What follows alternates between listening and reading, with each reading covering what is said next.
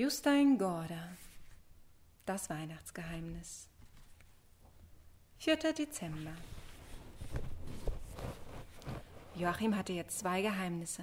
Das eine waren die zusammengefalteten Zettel, die er im magischen Kalender fand. Das andere bestand darin, dass er alle Zettel in der Schatulle aufbewahrte, die seine Großmutter ihm aus Polen mitgebracht hatte. Zettel für Zettel sammelte er langsam das beste Weihnachtsgeschenk der Welt zusammen. Heiligabend würde er nur noch, während Mama kochte, im Haus Geschenkpapier suchen müssen. Das Allerbeste war natürlich der Adventskalender selber, den der alte Johannes in den Buchladen gestellt hatte. Wer war nur dieser seltsame Blumenverkäufer? Warum hat er einen magischen Weihnachtskalender vor die vielen Bücher gestellt? Einmal hatte er eine Frau namens Elisabeth gekannt. Jedenfalls hatte er ein Bild von ihr im Buchladen ins Schaufenster gestellt. Ob es dieselbe Elisabeth war, von der auch die Zettel erzählten, die jeden Tag aus dem Kalender fielen? Als Joachim am Freitag, den 4. Dezember, aufwachte, horchte er als erstes, ob es im Haus noch still war. Dann öffnete er blitzschnell das vierte Kalendertürchen. Es enthielt das Bild eines Mannes in hellblauem Gewand, das ein bisschen wie ein Nachthemd aussah. In der Hand hielt der Mann einen langen Stab. Joachim schaffte es wieder nicht, sich das Bild ganz genau anzusehen, denn auch diesmal fiel ein Zettel aufs Bett. Er faltete ihn auseinander und las.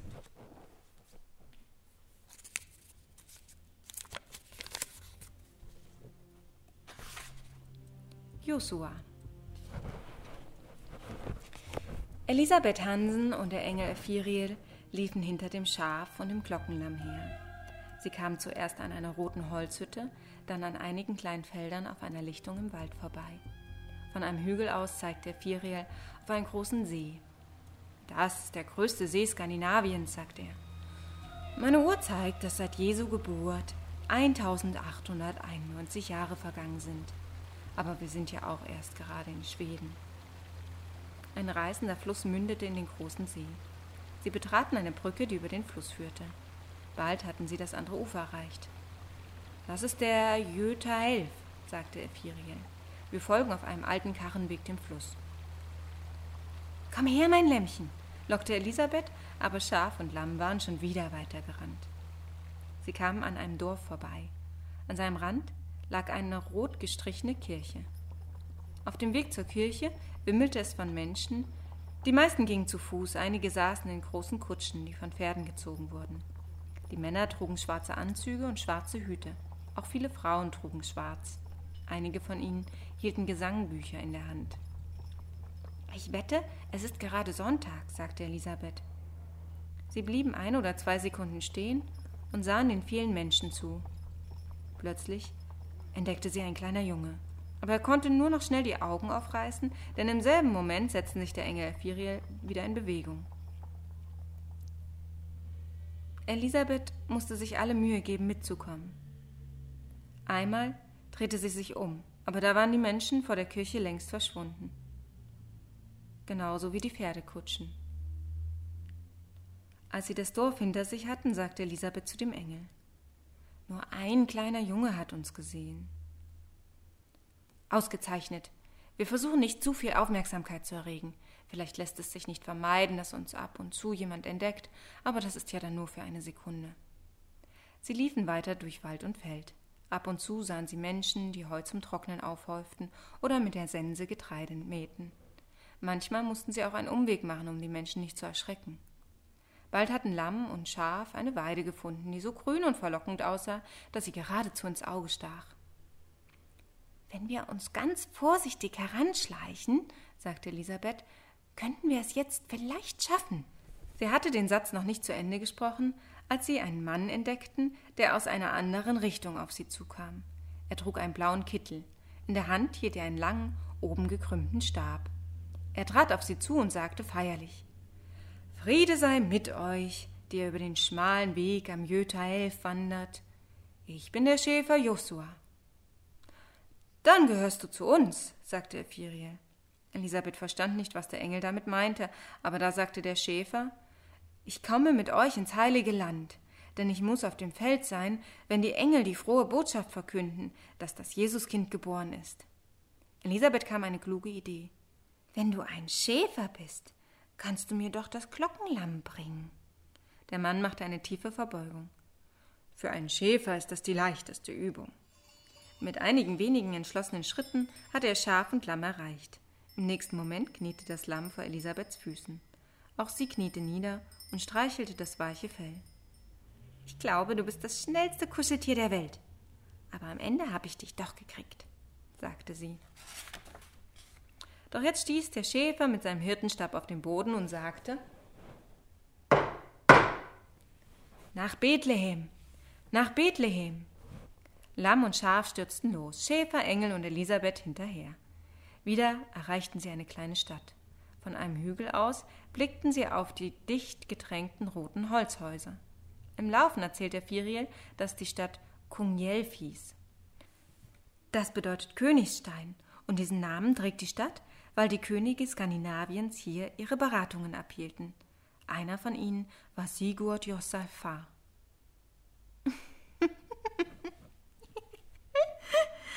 Josaphat. Elisabeth fand den Namen so komisch, dass sie lachen musste.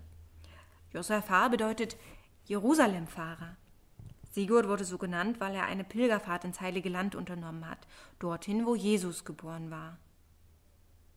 Schaf und Lamm hatten inzwischen einen großen Vorsprung. Der Schäfer Josua tänzelte hinter ihnen her. Jetzt eilten ihnen auch Elisabeth und der Engel Ephiriel nach. Bald kamen sie an einer großen Stadt an der Mündung des Jötel vorbei. Von einem Hügel aus hatten sie einen guten Überblick. In den Straßen stolzierten Frauen mit langen Kleidern und Männer mit Hut und Stock. Einige saßen in eleganten Kutschen, die von zwei Pferden gezogen wurden. Das ist Göteborg, so erklärte Ephiriel. Es ist 1814. In diesen Tagen hat Dänemark gerade Norwegen an Schweden abgetreten. Jetzt bekommt Norwegen eine eigene Verfassung. Der Schäfer Josua drehte sich um und winkte ihn zu. Nach Bethlehem, rief er, nach Bethlehem. Und schon liefen sie weiter durch Schweden. Joachim hatte gerade den Zettel aus dem Adventskalender in der geheimen Schatulle versteckt, als Mama ins Zimmer kam. Na, was war heute auf dem Bild? fragte sie. Joachim wusste, dass er gar nicht zu antworten brauchte. Mama wollte immer selber gucken. Sie schlug die Hände zusammen. Ach, das muss einer der Hirten auf dem Felde sein. Joachim schaute zu ihr hoch. Warum sagst du auf dem Felde? Mama erzählte, dass es in den alten Adventskalendern viele Bilder von Schäfern und Hirten gegeben hatte, denn es waren Hirten auf dem Felde, als die Engel kamen und erzählten, dass das Jesuskind geboren war. Ein Hirte ist etwa dasselbe wie ein Schäfer, bloß kann er alle Tiere hüten. Ein Schäfer hütet nur Schafe. Jetzt sind Sie schon in Göteborg, erklärte Joachim. In Göteborg? Mama sah ihn seltsam an. Von wem redest du eigentlich? Von Elisabeth Hansen, dem Engel Ephiriel und dem Schäfer Josua. Sie wollen nach Bethlehem. Mama schnappte Luft. Du darfst dich nicht zu sehr in den alten Adventskalender hineinsteigern. Das sind doch bloß Bilder. Joachim merkte, dass er seinen Eltern nicht mehr alles erzählen durfte, was er über Elisabeth wusste. Sonst würde er das Geheimnis über die Zettel im Weihnachtskalender verraten müssen. Und die wollte er doch seinen Eltern zu Weihnachten schenken.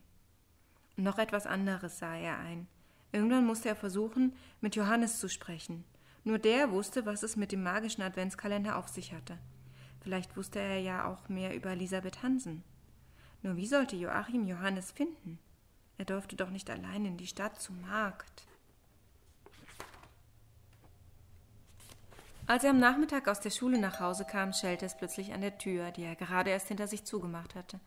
Mama konnte es nicht sein. Wer dann? Er ging in den Flur und öffnete. Auf der Treppe stand der weißhaarige Buchhändler, von dem er den Adventskalender bekommen hatte. Da bist du ja, sagte er. Das habe ich mir gedacht. Was? fragte Joachim. Er hatte plötzlich Angst, der Buchhändler könnte den magischen Adventskalender zurückverlangen. Woher wusste er überhaupt Joachims Adresse? Der Mann steckte die Hand in die Tasche und zog einen Führerschein hervor. Dein Vater hat den bei mir verloren, erklärte er. Und als ihr nicht wieder in den Laden gekommen seid, habe ich eure Adresse im Telefonbuch nachgeschaut. Ich wohne ganz in der Nähe, weißt du? Ich wohne Klöverwein 12. Das war wirklich nicht weit. Einer aus Joachims Klasse wohnte in Nummer 7. Und was macht der magische Kalender? fragte der weißhaarige Mann. Joachim sah zu ihm hoch. Super! Hinter jedem Türchen steckt noch ein geheimnisvoller Zettel. Ach, wirklich? Der Buchhändler lächelte breit. Er gab Joachim Papas Führerschein. Aber ich muss weiter, sagte er. Wir Buchhändler haben in dieser Zeit viel zu tun.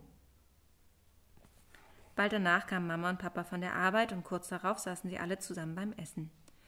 Joachim hatte beschlossen, ihnen nichts vom Führerschein zu erzählen, solange Papa nicht selber auf ihn zu sprechen kam.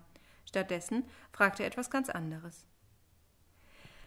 Was ist eigentlich eine Pilgerfahrt? Seine Eltern hielten das offenbar für eine seltsame Frage, denn Pilgerfahrt war ein schwieriges Wort. Papa nahm sich noch etwas Fischauflauf und sagte Ein Pilger reist an einen heiligen Ort. So wie Sigurd Josalfa? fragte Joachim. Er ist doch nach Jerusalem gereist. Deshalb wurde er Jerusalemfahrer genannt. Mama und Papa wechselten einen Blick. Habt ihr in der Schule über Sigurd Josalfa gesprochen? fragte Mama. Joachim schüttelte den Kopf. Ihm war klar, dass er jetzt ganz schnell auf den Führerschein kommen musste. Er blickte zu Papa. Hm, hast du deinen Führerschein wiedergefunden? Nein, antwortete Papa und sah fast ein bisschen wütend aus. Aber ich? sagte Joachim. Er stand auf und holte den Führerschein aus seinem Zimmer und überreichte ihn mit einem listigen Lächeln. Papa hätte sich fast verschluckt. Er runzelte die Stirn und fragte Wo hast du den denn gefunden? Du hast ihn doch nicht etwa selber. Joachim musste Papa schnell ins Wort fallen, bevor er etwas sagte, was ihm nachher leid tun würde. Du hast ihn im Buchladen verloren, als wir den Adventskalender entdeckt haben. Papa sah aus, als hätte ihn mitten am helllichten Tag ein Engel besucht. Und im Grunde stimmte das ja auch, nur hatte der Engel einen weißhaarigen Buchhändler geschickt, anstatt selber zu kommen. Der Buchhändler war gerade hier, erklärte Joachim. Er hat unsere Adresse im Telefonbuch gefunden. Jetzt begriffen Mama und Papa, was passiert war. Na, no, das ist ja wirklich ein toller Buchhändler, sagte Papa und wandte sich nun an Mama. Ganz ungewöhnlich, weißt du? Und du, du bist ein ganz großer Schussel, sagte Joachim. Heute ist der 4. Dezember und das ist der Barbara-Tag, also möchte ich euch heute unbedingt die Geschichte von der heiligen Barbara erzählen und euch erklären, warum ihr heute Zweige von einem Obstbaum schneiden und in ein Glas mit Wasser in euer Wohnzimmer stellen solltet oder in eure Küche. Auf jeden Fall irgendwo drin, wo es warm ist. Mhm. Barbara von Nikomedien lebte im dritten Jahrhundert, auch wenn ihre Existenz historisch nicht belegt ist, ähm, war sie der Überlieferung zufolge wohl eine sehr schöne und sehr kluge Kaufmannstochter. Ihr Papa war steinreich und viel unterwegs, weil ja als Kaufmann, ne, da kauft man Waren ein, dann verkauft man sie wieder und da muss man halt an verschiedene Orte reisen. Ähm, ihr Papa hatte immer ein bisschen Angst, wenn er unterwegs war, ähm, um seine Tochter und er wollte sie so lieber abschirmen von der Außenwelt und ähm, so, dass sie ganz sicher und ganz beschützt ist. Deswegen hat er neben seinem Haus einen großen festen Turm gebaut und in diesem Turm gibt es ein Zimmer, das auch ja, ganz nett eingerichtet ist und hier lebt die Barbara. Und Barbara hat einen Lehrer. Ähm, Jetzt war es wohl so, dass eines Tages, als ähm, ihr Vater mal wieder für einige Tage fort war, Barbara da mit ihrem Lehrer in diesem Turm saß und der Lehrer erzählte ihr von Jesus Christus, denn irgendwo hat er davon gehört, dass es einen Gott gibt, der die Menschen liebt. Ja, jetzt müsst ihr wissen, ähm, Nikomedien gehört damals zum Reich des römischen Kaisers. Heute übrigens ist das die Stadt Izmit, die ein wichtiges und aufstrebendes Industriezentrum am östlichen Rand von Istanbul ist. Ähm, genau, und damals, als es noch Nikomedien war, ähm, da haben noch nicht viele Menschen von Jesus Christus gehört. Und das könnte daran liegen, dass der römische Kaiser das überhaupt gar nicht mag, ähm, weil er selber eigentlich Gott sein möchte. Also er will nicht, dass irgendjemand anders verehrt wird. Und ja, deswegen lässt er einfach alle gefangen nehmen, die den Gott und Jesu Christi verehren. So, aber Barbara in ihrer kleinen Welt, ähm, in ihrem Turm, die freut sich über Gott und ähm, die findet es irgendwie ganz cool, was ihr da ihr Lehrer erzählt. Endlich gibt es mal äh, einen, einen Gott, der die Menschen liebt und der sie nicht so schlimm bestraft, wie sie das von diesem Kaiser immer gehört hat. Und ja, sie denkt, das ist eine gute Sache und lässt sich taufen. Also sie denkt nicht nur, es ist eine gute Sache, sie ist einfach wirklich absolut überzeugt davon. Äh, jetzt ist es allerdings so, dass ihr Vater selber ein fanatischer Christenhasser ist und als er von seiner Reise zurückkehrt und checkt, was da passiert ist, da wird er natürlich stinksauer. So sauer, dass er eigentlich seine Tochter direkt vor Ort äh, versucht zu erschlagen, weil er so wütend ist. Ähm, Barbara schafft es zu fliehen und wie durch ein Wunder tut sich direkt vor ihr ein Felsspalt auf, also ein Berg, in dem sie sich verstecken kann. Das allerdings hat ähm, ein Hirtenjunge gesehen und dieser, diese fiese Sau, sage ich jetzt mal so, verrät ähm, das ihrem Vater. Der Vater findet sie und foltert sie ganz grausam wegen ihres Glaubens. Aber Barbara bleibt standhaft und ihrem Glauben treu. Daraufhin bringt ihr Vater sie vor Gericht und sie wird zum Tode verurteilt. Ihr eigener Vater erhebt das Schwert gegen sie und enthauptet sie eigenhändig. Das ist schon echt heftig. Ähm, ja, aber es wird schnell gerecht Direkt nach der Hinrichtung heißt es, ähm, soll ihn der Blitz getroffen haben. Und der Legende nach soll es wohl passiert sein, dass Barbara auf dem Weg ins Gefängnis mit ihrem Gewand an einem Zweig hängen bleibt. Und diesen abgebrochenen Zweig, den stellt sie in ein Gefäß mit Wasser. Und sie ist ganz verwundert, weil sich an dem Tag, an dem sie ähm, hingerichtet wird, ähm, dieser Zweig zu blühen beginnt. Wenn ihr also heute loszieht und einen Kirschbaumzweig findet, oder auch Apfelbaum, das ist je nach Region unterschiedlich, ich kenne es mit der Kirsche, dann, ja, dann sucht euch mal einen und stellt den in ein Glas mit Wasser äh, bei euch in der Wohnung auf. Und dann kann es passieren, dass euch dieser Zweig an Heiligabend noch eine kleine Überraschung ähm, schenkt. Genau. Nach regionalem Volksglauben heißt es, dass das Aufblühen der Barbara-Zweige Glück im kommenden Jahr verspricht. So, Barbara wurde also von ihrem eigenen Vater enthauptet, weil sie sich weigerte, ihren christlichen Glauben und ihre jungfräuliche Hingabe an Gott aufzugeben. Also sie wollte auch nicht heiraten, obwohl es ganz viele Anwärter gab.